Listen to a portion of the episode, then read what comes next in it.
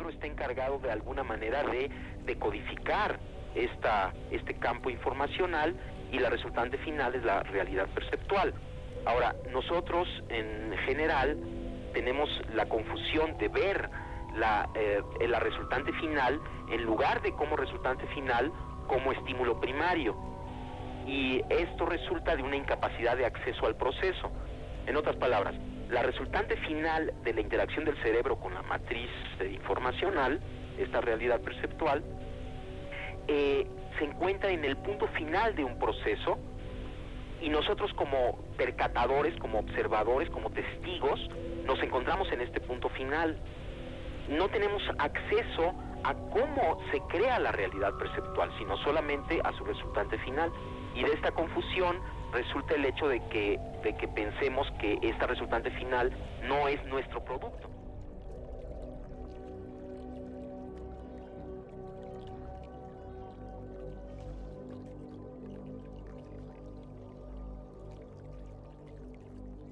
Capítulo 5 Fluir en él sin yo.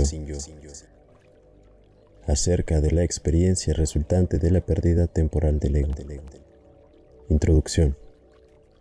Este capítulo comienza con un poema y después prosigue con una serie de reflexiones que intentan compartir las experiencias que resultan de la pérdida temporal del yo.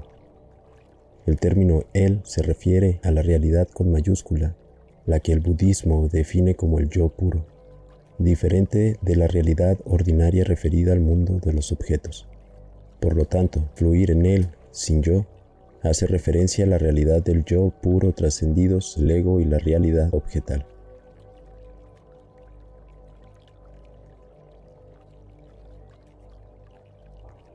Fluir en él sin yo es el miedo a la muerte, la causa de la muerte por no vivir en la existencia, pura sin estructura de aquel que ha dejado todo para darse entero, en cada instante renacido al misterio del amado, en ausencia de lo conocido clamo, el cuerpo por vivencia repetida de sobra, similar pero al menos familiar que dé presencia a su autoridad, pero cuando suelta los amarres al recuperar la fe dase cuenta que la identidad ganada real tesoro solo es en el íntimo momento cuando catapulta fue para desechar la máscara anterior. En la realidad, sin mí dejando atrás lo que creía ser nombre, historia y pasado, la vida fresca aparece ya notada, libre de cárcel, cerrojo y parte. Llena entonces la visión lo que es, la imagen, se ve a sí misma perfección en todo, todo, nuevo nada, conocido excepto el saber que así es, de milagro, el milagro de la flor, el encanto de respirar, luz del movimiento, el todo del sol, el infinito, que se es sin identidad, restringido sin apegos a lo conocido, recobra allí el uno a su hijo, bien amado lo guía, florece.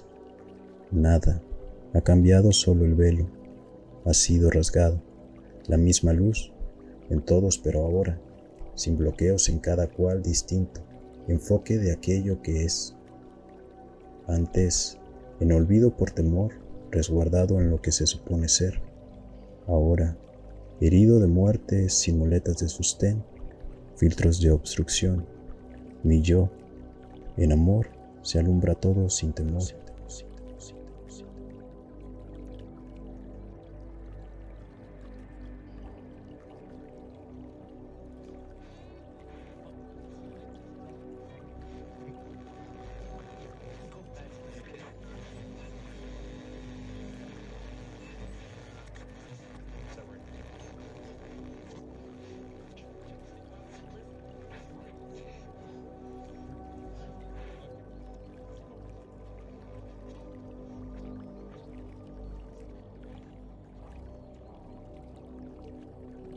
La sabiduría es la liberación de la ignorancia para poder fluir en él sin yo. Es muy extraña la ignorancia y más compleja que la sabiduría. Esta última es simple y natural. En cambio, la ignorancia es laberíntica, repleta de curvas y callejones sin salida. Cuando alguien no posee sabiduría, habla y se confunde, Camina entre ilusiones que duran poco tiempo y terminan por sumergirlo en la dispersión y el miedo. La sabiduría es contacto con lo innombrable, con lo que no puede definirse ni explicarse. Llena y no confunde, se basta a sí misma en su esplendor. Es autorrefulgente y sin final. La ignorancia es la locura, la sabiduría está más allá de la locura. La incluye y sobrepasa. Desde la sabiduría, la ignorancia en su locura se vislumbra como abismal y oscura. La sabiduría es lo humano y amoroso, la ignorancia es cruel y egoísta. La sabiduría es abierta y permanente, la ignorancia es personal y oculta. La sabiduría es libertad e independencia, la ignorancia es esclavitud carcelaria y dependencia. El sabio es paciente y humilde, el ignorante es arrogante e incapaz de esperar. El sabio encuentra motivos para ser feliz con todo. El ignorante no se satisface con nada. Para el sabio, la naturaleza contesta y guía, pero él se sabe más allá de ella. El ignorante desprecia la vida y sus contingencias, pero es incapaz de trascenderlas. La sabiduría es dulce y tierna y la ignorancia es amarga y brusca.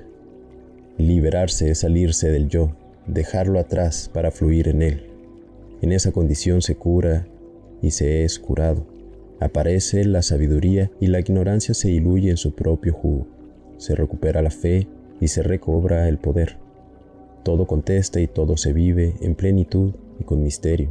Ignorancia iluminada se llama ese estado bendito, en el cual todo es nuevo como la visión para un bebé recién nacido, frescura en todo y silencio lleno de luz adentro. Ya no se juzga ni se acepta ser juzgado. La falta de fe es la causa de la depresión. Las preguntas no ofrecen sentido y toda respuesta se basa en la ausencia de significado. En cambio, el amor se basa en la fe, porque al igual que la fe, el amor es un darse al misterio confiando en él. Fluir en él, sin yo, es la fe y el amor. En este fluir, el yo que se deja atrás es el mito personal, el tema de la identidad o la identificación con cualquier estado o condición limitada. Se fluye con el conocimiento y la conciencia de que se fluye. Nada ata, nada preocupa, nada confina, y se es el flujo y el contenedor del mismo. Se es igual que todo y se es uno con todo, en una hermandad repleta de caricias y familiaridad. Los juicios se abandonan y las interpretaciones teóricas nutren pero no limitan. En el fluir en él, sin yo, no existe ni el pasado ni el futuro. El presente eterno se vive sin expectativas ni juicios. Todos los planes, los deseos y anhelos se expresan ahora y aquí. Todo es vida fluyendo en Él. Fluir en Él sin yo implica que existe Él. Si no existiera Él, fluir sin yo desembocaría en el caos. Él se presenta en múltiples formas. El contacto con Él es el punto de referencia desde el cual experimentar el contacto con sus manifestaciones cobra sentido. En Él, el significado es total. Todo cobra sentido y se reconoce en él la realidad única, única por no ser relativa, única por ser permanente, única por provenir de uno mismo. Entonces comienzan las pruebas de lo no resuelto, se presentan hasta que se resuelven, se resuelven cuando Él se vuelve a reconocer en ellas. Resolver es volver a Él. Una prueba no se presenta cuando se resuelve y se repite cuando no se resuelve. En este camino el poder se incrementa en la medida en la que ya no se aleja uno de Él. No se aleja uno de Él cuando Él se reconoce más valioso que lo que intenta apartarnos de Él. El crecimiento en Él consiste en saber permanecer en Él. Las pruebas de lo no resuelto surgen de lo no resuelto. Él no las envía como si estuviese separado de ellas. Lo no resuelto está en uno y aparece cuando se intenta completar un nivel. No se pasa al siguiente hasta que el previo se llena no se avanza sin retroceso, sino hasta que todo queda resuelto. Por ello, en el camino hacia Él, todo es natural y todo es como debe ser. Fluir en Él sin temor es saber que Él está en todo, porque los cambios son siempre en Él. Fluir en Él sin yo es la magia total, todo aparece en el instante preciso, no hay azar y la materia y los objetos cobran vida e inteligencia, todo contesta y todo responde, porque Él se encuentra en todo. Fluir en Él sin yo es recuperar la fe del ser. Él es sin fronteras de separación, juicios ni categorías. El acto y el no acto se convierten en lo mismo. El pensamiento y el silencio se vuelven lo mismo. No existe tema ni memoria, todo es novedoso y sabio en su milagroso aparecer y acontecer. Se fluye en uno mismo y no existe el otro porque todo es uno. La unidad en él requiere el abandono de toda identidad. Ser en él es simplemente ser sin definiciones o explicaciones. La fuerza está en la fe porque el secreto del ser es la aceptación. Lo que experimentamos es parte nuestra. Vivir íntegramente es aceptar que somos uno y únicos. Si lo que sentimos no se ajusta al concepto que tenemos de nosotros mismos y luchamos en contra de lo que experimentamos, perdemos nuestra unidad, nos dividimos y dejamos de ser. Aceptando todo lo que experimentamos como parte de nuestra unidad nos recuperamos, pero para ello la fe es indispensable. Por ello, la fuerza está en la fe y la medicina es la aceptación. Sin fe no puede haber aceptación porque sin fe el temor de perder no nos gana y preferimos mantener una máscara de nosotros mismos, mostrarnos a los otros y a uno mismo en apariencia y falsedad, en el ideal del yo y no en su realidad. La fe no es en el futuro o en el pasado, es en el presente y su vivencia. No se tiene fe para esperar algún evento del futuro, sino para vivir en el presente con toda plenitud y atrevimiento. Tener fe es aceptar, al aceptar, nos unificamos porque dejamos de estar divididos entre lo que somos y lo que deberíamos de ser. Allí simplemente somos y fluimos en Él, sin el yo restringido y parcial con el cual nos identificábamos. Fluir en Él, sin yo, es alcanzar el ser dejando atrás la máscara. El ego es la apariencia. Comete un error aquel que se confunde y en lugar de fluir en Él, al ego se apega. Él es el yo pura, el ego es lo que se cree ser en apariencia. Él no tiene límites y no depende de alguna identidad. El ego es limitado y se puede definir. La definición incluye al ego. En cambio, a él nada lo abarca porque en él está incluida toda definición, sobrepasándola. Él es el amor en sí y se conoce viviéndolo. Él es como la luz que existe solo para quien la puede ver. A Él solo se le puede conocer desde dentro, aunque se encuentre en todo. No hay forma de hacer que un ciego vea la luz explicándole sus correlativos o sus efectos. No existe definición que permita que un sordo experimente el sonido. La luz y el sonido solo se pueden conocer experimentándolas directamente. Lo mismo sucede con Él. Él es invisible para quien sea ciego a su luz y sordo para su sonido. Pero Él no es ni una luz ni un sonido. Él no tiene forma ni color, ninguna textura lo representa, ninguna geometría lo dibuja, ningún espacio lo confina. Para Él no existe tiempo ni espacio, y en Él la vivencia acontece en sí mismo atemporal y espacial. Fluir en Él es reconocer el sin final, en el cual la sensación es sin fronteras ni terminación. En Él se experimenta lo único que verdaderamente basta, Olas de cogniciones sin término y autoabastecidas bañan a quien fluye en él. Provienen de ningún lugar reconocible, pero proviene de fuente inagotable y perpetua. Ni se buscan ni se controlan, únicamente aparecen y llenan oleadas de felicidad entera. Impregnan toda vivencia cuando se fluye en él sin yo. Es un mar inagotable de frescura y novedad, vital y luminoso. No hay depresión en él, ni vejez. Él siempre es nuevo pero nunca conocido. Su vivencia guía pero no es un camino para llegar a una meta. En él, el camino y la meta son uno. No se fluye en él para llegar a él, porque fluir en él es estar en él. Él no existe en un futuro porque él es todo presente. A él no se le puede dividir porque él es uno sin partes. Vivirlo a él es sentirlo en la máxima cercanía. Él no ocupa ningún lugar, pero el lugar desde el cual se experimenta es más cercano que la propia piel, la respiración o el aliento. Él está dentro como lo más interno, alimentando al uno mismo en el sí mismo. Su mismidad es la de todos pero la de ninguno. Su existencia es el arquetipo de la existencia y su presencia el molde de toda presencia. Él es en sí mismo, más allá de cualquier sí mismo, pero sostenido toda mismidad, porque en Él la mismidad es autorrefulgente y completa. A Él nada lo alimenta o nutre, pero Él abastece a todo aquel que en Él fluye. La inspiración de la bondad proviene de Él, porque todo ser es su criatura e hijo. Desde Él a todo se ama porque Él es el Padre de todo sentimiento. En el fluir en Él, sin yo, no hay juicio, pero sí total compasión y ternura. Ni se intenta el cambio ni se controla el acto, solo se les ve y se les acepta, en total regocijo por su existencia. En Él se comprende que todo surge del misterio sin causa ni efecto, solo siendo en cada acto totalidad entera y autorrefulgente. Él existe más allá de cualquier existencia. En Él no hay yo, pero sí ser. Solamente sin yo se le puede experimentar a Él. El yo es un filtro para Él, un obstáculo para su vivencia, un velo para su luz. Pero para quedarse sin yo es necesario aceptar que Él también en el yo se encuentra y que el yo desde Él es alimentado. No se puede luchar en contra del yo para quedarse sin yo. La lucha en contra del yo tiene como efecto fortalecer al yo. Quedarse sin yo es aceptarlo a Él como origen del yo. Para poder vivir sin yo es necesario amarlo a Él como Padre del yo. Para abandonar al yo, primero hay que aceptarlo. El odio al yo es un alejamiento de Él. El yo es la semilla de Él y se transforma en Él cuando le sale raíz. En Él todo está incluido, cuerpo, espacio y cerebro. Fluir en Él sin yo es coincidir en deseo entre el del yo y el de Él.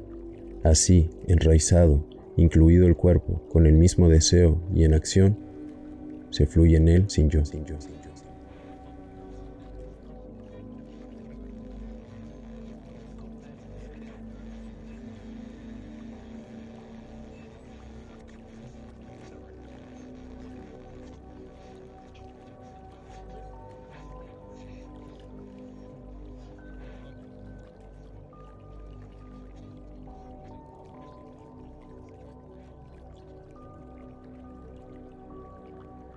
Fluir en él sin yo es actuar en el mundo pero no ser del mundo. El yo es el tema y el mito, la referencia desde la cual se juzga y se percibe. Llegar al mito de uno mismo es darse cuenta que lo que se creía ser era una ilusión legada por la historia personal. Sobrepasar y trascender el mito personal es asomarse al misterio de la realidad sin yo. El yo se resiste a ser desechado porque en su inconsciencia rige y determina la visión y lo visto, Fluir en él sin yo es unificar lo visto con el que ve.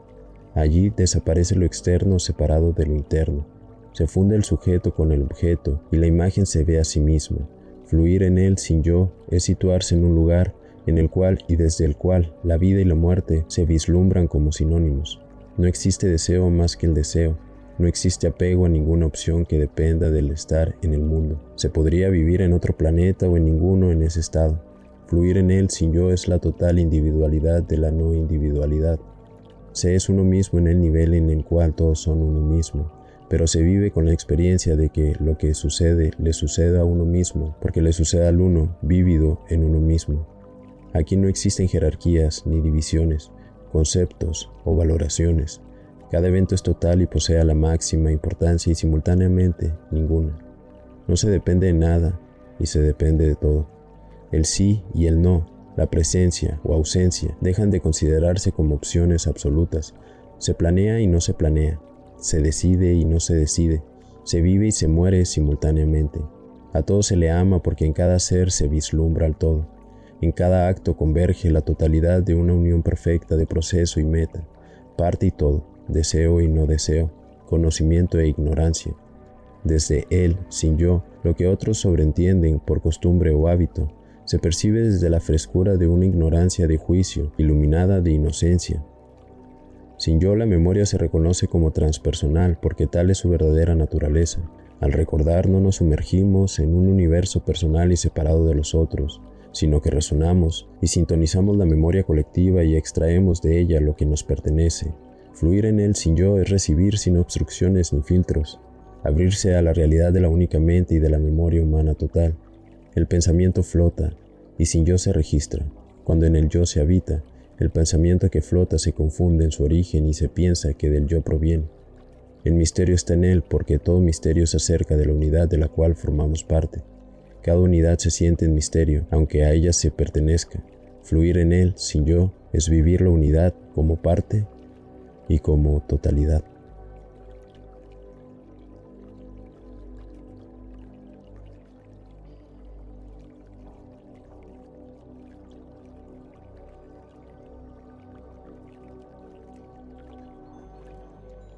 Porque ahí ya no hay ni afuera ni adentro, ni siquiera hay observador, ni observado, no hay observador ni observado. Simplemente eres, eres tú mismo. Y todo lo que acontece, acontece. O sea, acontece. Y no importa, todo es igualmente importante.